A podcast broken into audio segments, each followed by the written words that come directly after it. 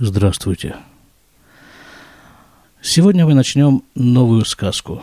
Она называется «Ми Баальтфиля» о владеющем молитвой. Так вот, э, предварительно мы переведем это, это выражение. В книге сказочной истории Рабин Ахмана это двенадцатая сказка – Одиннадцать сказок из тринадцати мы с вами уже прочитали. Осталось две, двенадцатая и тринадцатая. Это самые объемные сказки. И в отношении, просто в отношении количества текста, и в отношении сюжета. И в том отношении, что эти сказки, каждая из них включает в себя несколько – сказок, как бы автономных. Но все они сплетены между собой, как бы пронизаны, как нить пронизывает бусы, пронизаны общей идеей и некоторыми центральными персонажами. В общем, слава Богу, есть нам с вами чем заняться. Давайте небольшую предысторию этой сказки – которая написана в книге... Э, книга называется так. Э, это книга на русском языке. Учение Раби Нахмана из Бреслова. И кроме перевода, очень, очень даже приличного перевода сказок Раби Нахмана, перевел их э, Берман. Здесь еще есть комментарий Рава Арьякаплана, которых, по-моему, на сегодняшний день нет на иврите, они есть только на английском языке. Так вот, э, в предисловии к этой сказке, к двенадцатой сказке о владеющем молитвой, написано так. Эту историю Рабин Ахман рассказал субботней ночью в конце Рошходеш Шват 5570 года, то есть 6 января 1810 года. Дальше Раби Юсеф Кантор, он же Хазан, он же, он же Бальтфиля, сейчас мы разберем этот термин Бальтфиля поподробнее. Из Бреслова был с Раби Нахманом и другими его последователями. У Кантора был порван кафтан. И Раби Нахман сказал, «Ты Кантор, через которого все проходит. Почему у тебя такой недостойный кафтан?» А затем начал. Была история о том, кто ведет молитвы, и начал, рассказал эту историю. И еще немного предваряя эту историю, скажу, что вот то, что я говорил, что в этой истории есть несколько как бы отдельных историй, которые сливаются в одну общую историю. Так вот этих нескольких историй здесь десять, так же, как и основных персонажей этой сказки, их десять. Почему десять? Да много почему. Потому что десять сферот, да? Сегодня как раз, когда я записываю этот выпуск, сегодня Лагба Омер, так что разговор о сферот сегодня более чем уместен. Десять сферот, каналов, по которым управляется этот мир – 10 человек, которые необходимы для полноценной еврейской молитвы, для миньяна. То есть э, еврейская молитва считается полноценной, когда в ней участвуют, когда одновременно молятся 10 взрослых евреев. Причем ведь эти евреи, они самые разные. Их ведь не специально подбирают по какому-то признаку определенному. Единственный признак какой? Еврей, еврей старше 13 лет, старше, все – какой еще может быть критерий? Ну, чтобы не нарушал субботу демонстративно. Вот такой еще есть критерий. Так, любой еврей, отвечающий этим качествам, может быть участником миньяна. Дальше разберем, как выглядит еврейская молитва. Вот так, если посмотреть на нее со стороны. Это, как мы уже сказали, минимум 10 евреев – максимум не определен, могут быть тысячи. Но сколько бы евреев не участвовали в этой еврейской молитве, всегда есть один, который ведет молитву. Вот он и является этот самый Бальтфиля, так его и называют на иврите, Бальтфиля. Его еще называют Хазан, его же называют Кантор. Ну и, в общем-то, стараются, чтобы это был человек, который умеет молиться. И не только умеет молиться сам, а умеет э, как бы вести, вести вот эту общую молитву в Миньяне. Вот так и называется наша сказка «Миба альтфила» о владеющем молитвой. Будем переводить это вот так – о владеющем молитвой. Начинаем с Божьей помощью. Массы памахад, а я баль тфиля. Как-то однажды был баль тфиля. Да, кстати, я насчет текста этой сказки я попробую его найти в интернете, как обычно, и выложить у себя на сайте с э, указанием источника – был Бальтфиля как-то однажды. То есть был вот такой вот человек, владеющий молитвой.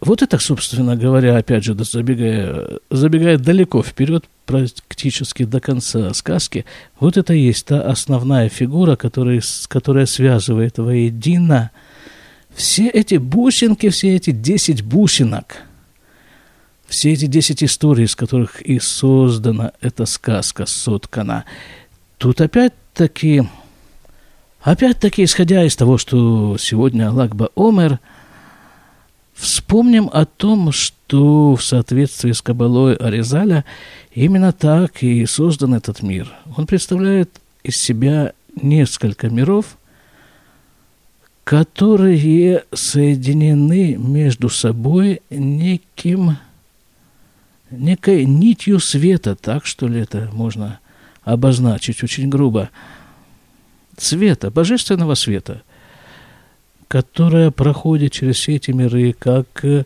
нить, соединяющая бусы. Можно еще много говорить на эту тему, но давайте вот здесь вот остановимся и продолжим сказку – так вот, был такой Бальтфиля однажды. Шаяусек, Тамид, Бетфилот, Вышерот, Ватишбахот, Ляшемет Барах. И он был постоянно занят молитвами, песнями и восхвалениями Всевышнему, Всевышнего. Ваяюшев, Хуцляйшув. И он вообще-то обосновался вне населенных, населенного пункта – тоже такая идея, которая встречается в нескольких сказках Раби Нахмана, что в населенных пунктах люди заняты чем? Ну, в основном тем, чтобы населять эти населенные пункты. И у них там, в связи с их занятиями, исходя из их занятий, сложились определенные взаимоотношения и определенная система критериев, что такое хорошо и что такое, может быть, не очень хорошо, а что такое хорошо. Давайте сами попробуем ответить на этот вопрос. Что хорошо, исходя из э, соображений населяющих населенный пункт? Ну, хорошо в этом населенном пункте быть как бы поближе к центру этого пункта, хорошо бы иметь побольше денег, хорошо бы быть поближе к кормушке, хорошо бы... Ну, в общем, вот так вот, э, в советском понимании, тройчатка. Квартира, машина, дача – Никто не говорит, что это плохо. Плохо, когда это становится основным делом жизни. А наш главный герой, Бальтфиля, он обосновался вне населенных пунктов. Это может значить и в самом буквальном смысле слова он жил не где-то там, скажем так, не просто за городом, а и за деревней тоже, за околицей. Далеко, нет, не очень далеко, но за околицей. А почему не очень далеко, сейчас поймем. А кроме чисто географического понимания вот этих слов, можно еще сказать так, что он жил э, вне населенных пунктов э, в ментальном смысле. Он как бы не участвовал в этой всеобщей и такой увлекательной игре. Погоне за тем, что принято считать главным в населенных пунктах. Дальше. Ваярагиль ликанесле Ишув. Он жил вне населенного пункта, но он, у него было, был такой обычай заходить в населенный пункт. А зачем он туда заходил, как вы думаете? В магазин, не? Проголосовать на выборах, не? Вяних нас из Адам. А вот зачем он заходил. Он заходил не просто в населенный пункт. Он заходил какому-нибудь человеку, местама я них нас ляктаним, бемаля. И обычно он заходил к людям, которые не очень продвинулись в этой населенно-пунктовской иерархической лестнице. Проще говоря, к людям бедным. Так, наверное, это можно обозначить. Кегон, они им, да, вот-вот, прямо так и написано. Вот, например, к бедным, хайоце и людям, вот, находящимся ну, вот в таком вот положении по общему признанию незавидным – незавидном положении. Вая медабер аль либо миа тахлит шельколя улам. И он начинал говорить сердцем этого человека. Есть такое выражение мудрецов, слова, которые выходят из сердца, входят в сердце, в сердце собеседника. И он начинал говорить с сердцем этого человека. О чем? Миатахлит шаляулям. А что, собственно говоря, является главным в мире? Что является главным в твоей жизни? А для чего ты живешь? Тебе Всевышний дал плечи только для того, чтобы на них еще одну звездочку добавить. Это уже моя трактовка. А, собственно говоря, вот для чего? Вот давайте зададимся и мы таким вопросом. Для чего Всевышний дал человеку, каждому человеку он ведь что-нибудь додал. Кому деньги, кому способности, кому мало ли чего у каждого есть. Для чего он ему это дал? Да, видимо, для того, чтобы было чем поделиться –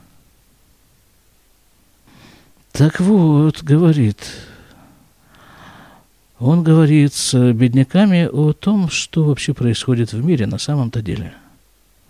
Когда отодвигаешь занавеску, на которой написаны правила социалистического общежития, или как бы оно там ни называлось, с кем цибури на иврите, общественное соглашение – когда ее отодвигаешь в сторону, то что там открывается? Ну-ка, всмотрись. היות שבאמת אין שום תכלית כי אם לעסוק בעבודת השם כל ימי חייו ולבלות ימיו בתפילה להשם יתברך. На самом-то деле, говорит Бальтфила, на самом-то деле говорит, что нет у этого мира, у этой жизни другой цели, кроме как все время быть занятым. А вот это шем, как это называется? Работа, работа Всевышнему, служение, во, служение Богу. Богу, не, не, не его неудачным суррогатом, а Богу, настоящему. Да, так вот, э, это и есть единственная цель существования, служения Богу всю, все дни твоей жизни. Улевалет Ямав, и проводить свои дни в молитве Богу, в молитве Всевышнему, тфиля, ляшимит барах, вишерут, ватишбахот, вихули, и песни, и прославления, и прочее.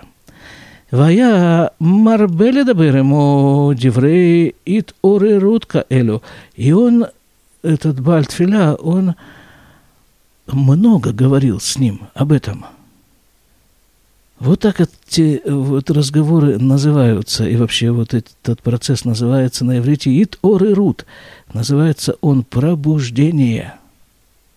Потому что обычно средний житель населенного пункта проводит свою жизнь во сне – мы когда-то уже говорили, может быть, даже несколько раз, что этот сон довольно специфический, своего рода лунатизм такой, Человек ходит, пишет, говорит, защищает диссертации и прочее, прочее, но делает он это все во сне, а ему предлагается проснуться и заняться делом. А от шенихнасу дворав бы узнав.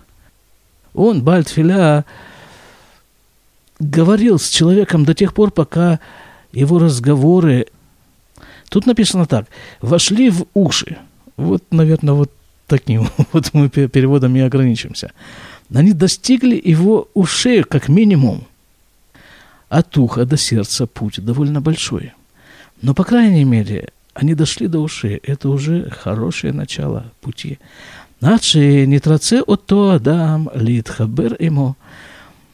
До тех пор, пока этот человек, этот его собеседник, не захотел присоединиться к нему, к Большим, присоединиться к нему и заниматься вот этой вот работой, как мы сказали, молитвой, песнями и восхвалениями Всевышнего. В этих не траца ему, и как только у него пробуждалось это желание, а я лохо, вымолихо, лимкому, тот Баль Тфиля забирал этого человека и отводил к себе, вот там, где он жил. То есть не, нельзя сказать, что он был таким уже отшельником и жил в уединении. Нет. Он, напротив, он уводил к себе учеников и создавал там, где он жил, свое поселение – которая функционировала по совершенно другим принципам, не таким, как это принято. Уводил его к себе Шая Лоху Сляйшув, вот туда, вот в то место, э, которое находилось вне населенного пункта, כי אותו הבעל תפילה נעל בחר לו מקום מחוץ ליישוב канал. Опять подчеркивает э, Раби Нахман, что этот самый Бааль Тфиля, владеющий молитвой, он выбрал себе место вне населенного пункта, вне Ишува на иврите. ובאותו המקום היה שם нагар лифанав, а вот в том месте, где он жил, там у него была река, Гамая Шамиланот, Ваперот, и там были деревья и плоды. Помните, да, как примерно описывается в Торе? Рай. Вот тот рай, в который поместили первого человека. Там была река, омывающая этот сад, и там были плодовые деревья. Напомним вскользь, с одного из этих деревьев – а именно с дерева познания добра и зла, нельзя было человеку кушать. Потому что, видимо, отведав плодов этого дерева, человек становился жителем населенного пункта. Его уже вполне можно было переписывать и включать в перепись населения. Вайохли минаперот, и они, вот эти люди, которые там жили, которые сплотились вокруг Бальтфеля, они кушали эти, от этих плодов. В альбгадим ло я макпид кляль. А насчет одежды вообще он как бы не заботился по поводу одежды. Помните, да, предысторию этой сказки, которая прозвучала в начале, что однажды к Раби Нахману пришел Бальтфила, кантор этого места в порванном кафтане. Так вот тут это вот тоже звучит эта тема насчет одежды. Не обращал он внимания на одежду Вехена я, Рагиль Тамид, Лихнос, Лишу, вылирацот. Вилерацот, Габне Адам, Ляводаташем Барах, Лилех, Бедерех, Лясок, Битфилот и хуля. И так он был вот занят этим делом, Бальтфиля, входить, заходить в Ишув, в населенный пункт, в места компактного проживания людей. И э, лифатот, вообще-то это переводится как соблазнять. Ну вот своего рода соблазнение. А есть чем соблазнять, да? Сейчас э, вот мы эту фразу переведем, а потом чуть-чуть поразмыслим вместе, я надеюсь. И вот э, соблазнять и э, уводить как бы людей, уводить людей с тем, чтобы они занимались служением Всевышнему. А а почему вот это мы уже начинаем размышлять? А почему, собственно, какой шанс у этого Бальтфиля зайти в населенный пункт э, к человеку, который стремится вот вскарабкаться по общепринятой лестнице иерархической, и какой шанс у него человека с этой лестницы сковырнуть, увести за собой? Почему человек уходит? Ну, он же уже каких-то ступенек достиг, ну и жалко проделанной работы, ведь столько уже всего, чего бы то ни было съедено на этом пути. Почему человек уходит вот туда, в этот э, ашрам, как это называется, какое-то есть такое слово. Да потому что, говорит хасидут, хасидизм, в каждом человеке есть хелики лока мимала мамаш, частица Всевышнего сверху, действительно. И вот эта частица, иногда ее называют душа, она ведь требует свое. Ее ведь звездочки на погонах и таблички на двери меньше всего интересуют. Она требует свое, духовное. И она откликается на те самые истинные слова, которые исходят из сердца говорящего Бальтфиля. И когда душа определяет хоть какой-то проблеск истины, она готова идти за этой истиной куда угодно и вести за собой. Это сопротивляющееся тело, сопротивляющееся до поры до времени, пока и тело тоже не поймет, что истина — это то, что ему нужно. Вот это вот и есть пробуждение. Коль мешая, мы ему עמו, היה לוקחו ומוליכו למקומו חוץ ליישוב כנ"ל. Еще раз говорит Раби Нахман, вообще у него свойственно – Раби Нахману такая манера вот какие-то вещи повторять, повторять, повторять. Ну, так вот сказка сказывается. Да, так вот, каждый, кто, ну, скажем так, э, мы тоже образно, образами займемся. Каждый, кто, образно говоря, клевал на эту настоящую удочку, он брал его и уводил к себе в то место, которое находится вне населенного пункта. Как сказано выше, «Вегеем аю оским шам рак бетфилет вешерот ватишбахот ляшемит барах». И они там занимались, эти люди, только молитвами и песнями и прославлениями Всевышнего. У виду им ветанитим, весигуфим, утшува, Вехаюце базе, а однако здесь Рабин Ахман немножко расширяет перечень их занятий. Кроме молитв, песен и прославлений, они еще вот чем занимались там. Ведуй – это раскаяние, видимо, так это переводится.